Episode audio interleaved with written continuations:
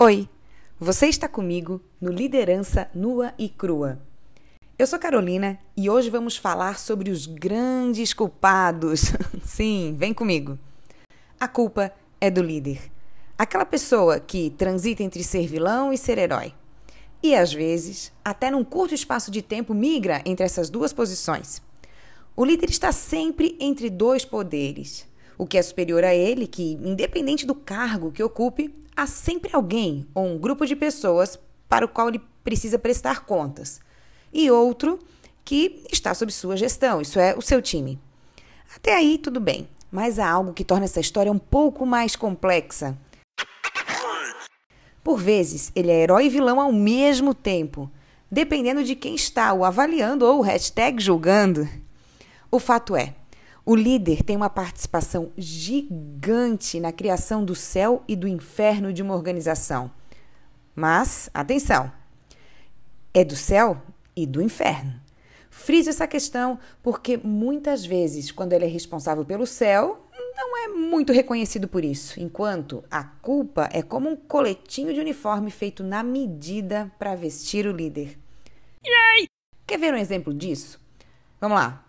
Bom resultado, mérito da equipe. Resultado ruim, responsabilidade do líder. Bom clima organizacional, sorte do líder. As pessoas se entendem e se complementam. Provavelmente a empresa fez um ótimo processo de seleção de pessoas. Conflitos internos? Hum, deve estar devendo esse líder na questão de competência, né? Gestão de pessoas. Equipe engajada? É porque pessoas naturalmente motivadas fazem parte do time a equipe descomprometida, o líder não sabe motivar as pessoas. Ufa, agora já sabemos, está muito claro em quem colocar a culpa.